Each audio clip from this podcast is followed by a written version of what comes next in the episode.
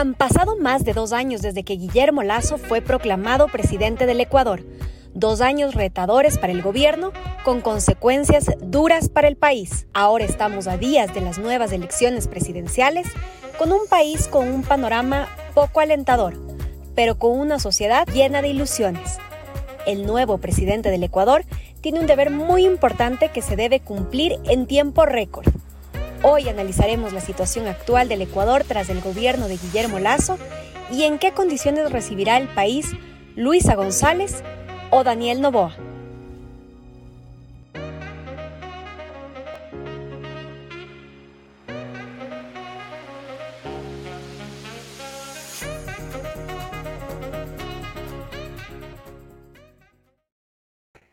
Recta final para las elecciones. Estamos a pocos días de ya saber cuál va a ser el futuro presidente de este país y creo que vamos a coincidir entre los partidarios de Daniel y los de Luisa que, o sea, yo creo que todos vamos a estar contentos que se acabe el gobierno de Guillermo Lazo. Eso creo que es como lo, como lo positivo. Ya después, a la final de cuentas, eso ya lo veremos con el tiempo.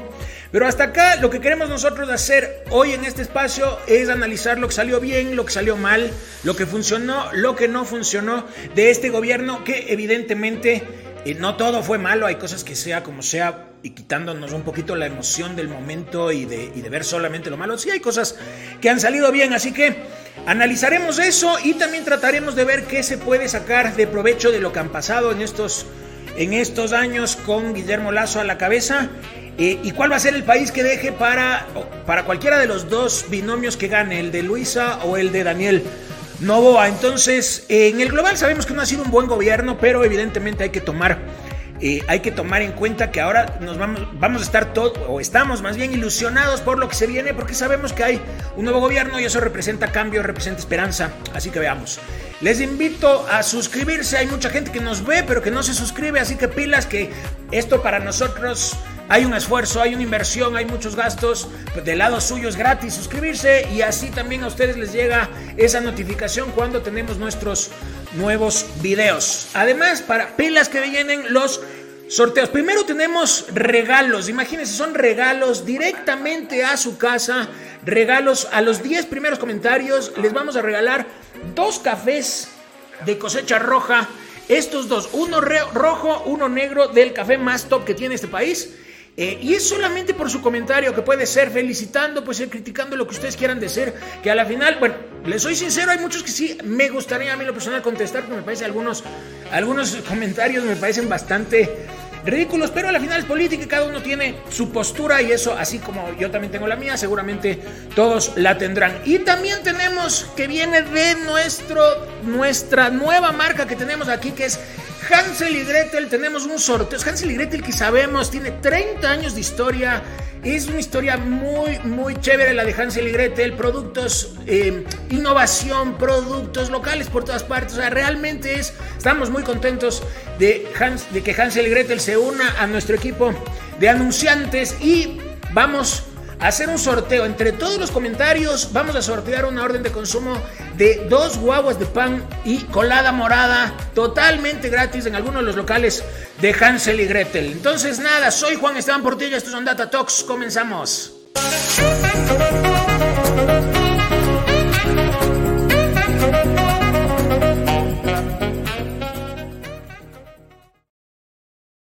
Listo, vamos primero con los aciertos del gobierno de Guillermo Lazo. Por el un lado, a ver, hay que ser, hay que ser sincero, no es que lo único bueno del gobierno fue eh, eh, lo de la lo del plan de vacunación, pero yo creo que sí es lo más sobresaliente. Uno, porque estábamos muy mal como, como país debido al COVID.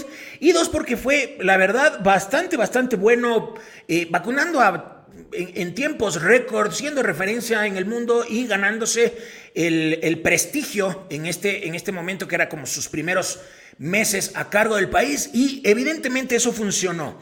También funcionó la renegociación con el Fondo Monetario Internacional, eso también desde mi punto de vista también fue positivo porque ha cumplido hasta acá con las obligaciones del Fondo Monetario Internacional y aparte que también renegoció todo eso, entonces eso también es positivo. Otro tema que es positivo es esta política eh, exterior, o sea, sí ha logrado algunos acuerdos, eh, ha tenido reuniones, eh, acuerdos, por ejemplo, Estados Unidos, este, Israel, eh, México, entre otros, y también eso me parece que es súper positivo lograr estos acuerdos comerciales que a la final de cuentas es también para beneficio de los ecuatorianos, para, los, para quienes exportan, también es una súper buena, una súper buena noticia. Eh, otro tema positivo que fue con, a cargo de Juan Carlos Holguín, que en su momento era el, eh, trabajaba con el gobierno, eh, fue lo del plan para la evacuación de las personas ecuatorianas que vivían en Ucrania cuando Rusia este, estuvo, o sea, cuando empezaba el conflicto a la final de cuentas. Entonces, em, evidentemente fue un buen plan lo que, se, lo que se logró para poder traer a todos estos ecuatorianos. Había muchos estudiantes y funcionó.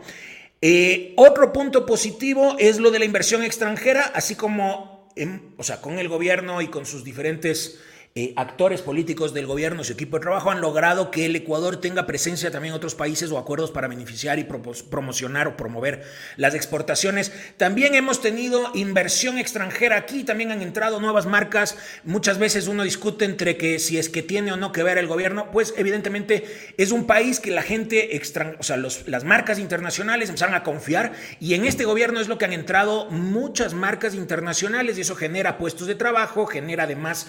Eh, o sea, más competencia aquí, lo cual es bueno desde el punto de vista del, del, consumo porque te exige a que hagas las cosas eh, mejor y mejor y mejor y eso nos beneficia a todos, es por competitividad. Y finalmente también se puede hablar de un crecimiento, ordenamiento de las finanzas, eh, algunos temas macroeconómicos que también ha sido positivo. Después, desde el punto de vista de los errores en este gobierno, Ahí sí podríamos lanzar un pergamino con muchísimas cosas de las que han sido nefastas. Aquí yo lo que voy a tratar de hacer es resumir en un par de puntos, porque sí me podría, o sea, podríamos estar largo y tendido aquí conversando de las cosas que han salido mal. Aquí lo hemos resumido nosotros en tres temas. El uno es de la, política, corrupción e inseguridad, y eh, desde el punto de vista de la comunicación. En la política, a ver, Guillermo Lazo se ha peleado con todo el mundo. No hay, o sea, creo que pocas personas tienen aún credibilidad hoy de las personas que le han apoyado. Yo diría que por ahí un par, no creo que haya, yo, no creo que lleguemos ni a cinco. Nadie del gobierno tiene credibilidad, comenzando por el mismo Guillermo Lazo. Entonces, como no hay credibilidad y aparte, o sea, hoy es un desenlace se ha peleado hasta con, hasta con empresarios, se peleó con, con Fidel Egas, hizo toda una, toda una eh, entrevista que le hicieron ahí despotricando en contra de, de, Fidel Egas. No ha generado alianzas, se peleó con los partidos políticos, eh, creo que con todos los movimientos eh, se ha peleado. Cuando fue lo del tema de las marchas de julio, minimizó el asunto, no se presentó ni a las negociaciones, mandó un delegado. O sea, todo mal, es una falta de respeto. Entonces perdió desde todo punto de vista, esas, posibles, alianzas que desde el punto de vista político se necesita pues para manejar, porque tienes que establecer, tienes que hacer conexiones, tienes que buscar en qué coincides con otros movimientos, buscar intereses y velar a la final de cuentas por todos y no solamente por él. Y eso creo que es uno de los principales errores. Los pactos ocultos que no han sido, no son oficiales, pero que así como que entre nosotros sabemos que sí son. Ese pacto con Correa y Nebot, eso también le, le, acabó mucho desde el inicio porque se peleó con los dos a partir de un pacto que el gobierno niega, pero tanto Correa como Nebot dicen que existe. Em, eso defrauda, cuando, cuando salió todo esto, defraudó a todos los votantes de Guillermo Lazo porque votaban en contra de Correa, de un anticorreísmo. Entonces, eso, o sea, golpea para esos votantes y desde el inicio tanto, el, tanto Nebot y su, y su, y su movimiento, como Correa y su movimiento, se le fueron en contra y no le permitieron gobernar siendo honesto. A veces sí tenían buenas ideas desde el gobierno, pero no las podían llevar a ninguna parte porque no tenían la aprobación, tenían para todo dificultades y eso me parece que ha sido uno de los errores fuertes el no tener establecidas alianzas, el que no haya quien te apoye.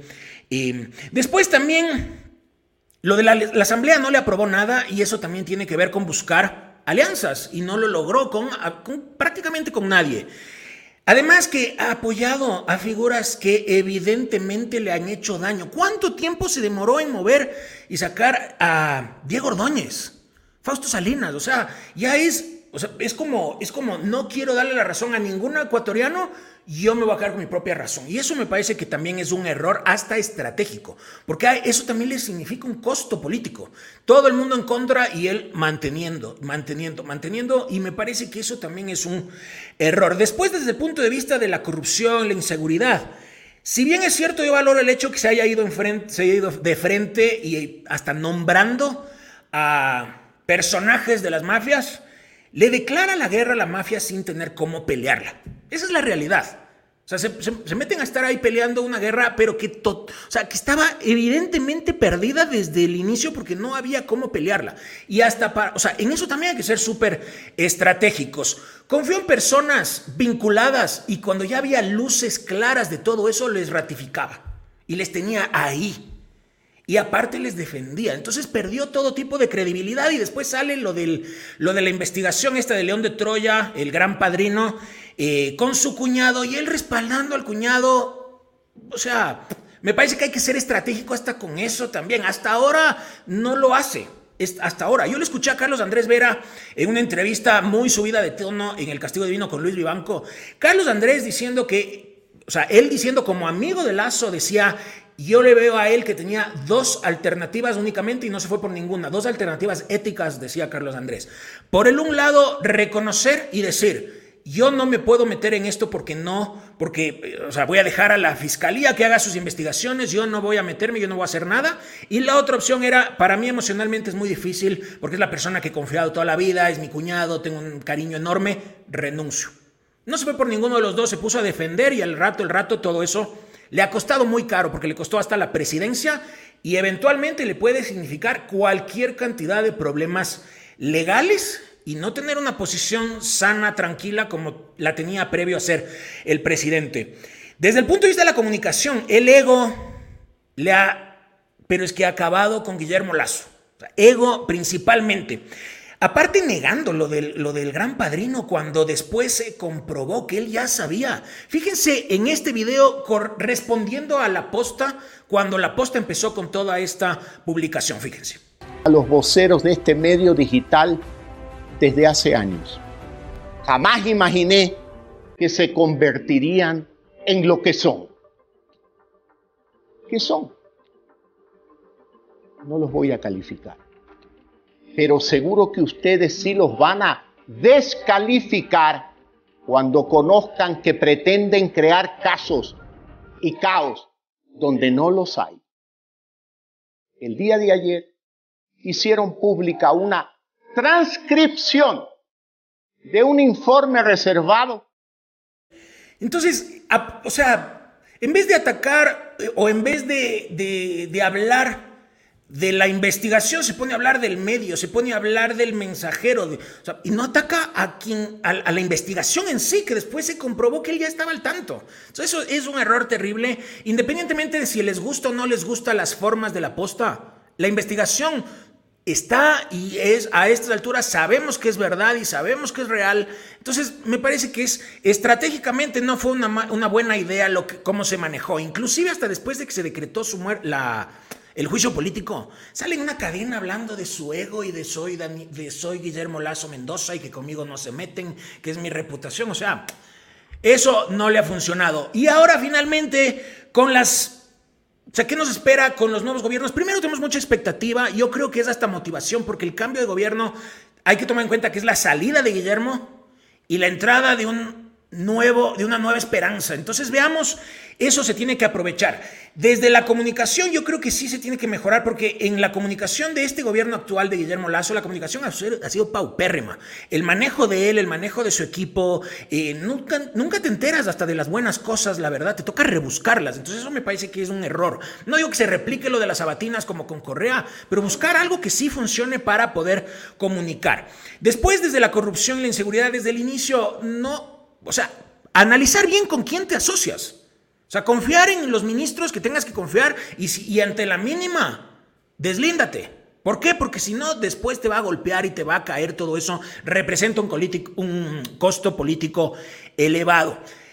La prensa libre, si es que tú atacas a la prensa, se te va a dar la vuelta toda la prensa. Entonces eso también es un error y hasta es no es ni siquiera ético tampoco. Sí se tiene que fomentar la prensa libre, las investigaciones y todo el rol periodístico de quienes sean de quienes hagan investigación.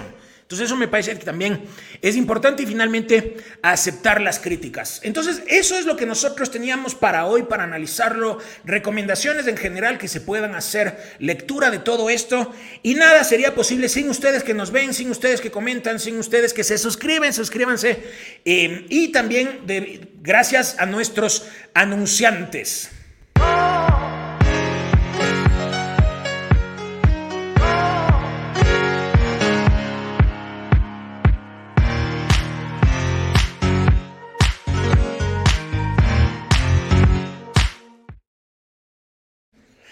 Entonces, agradecidos, cosecha roja.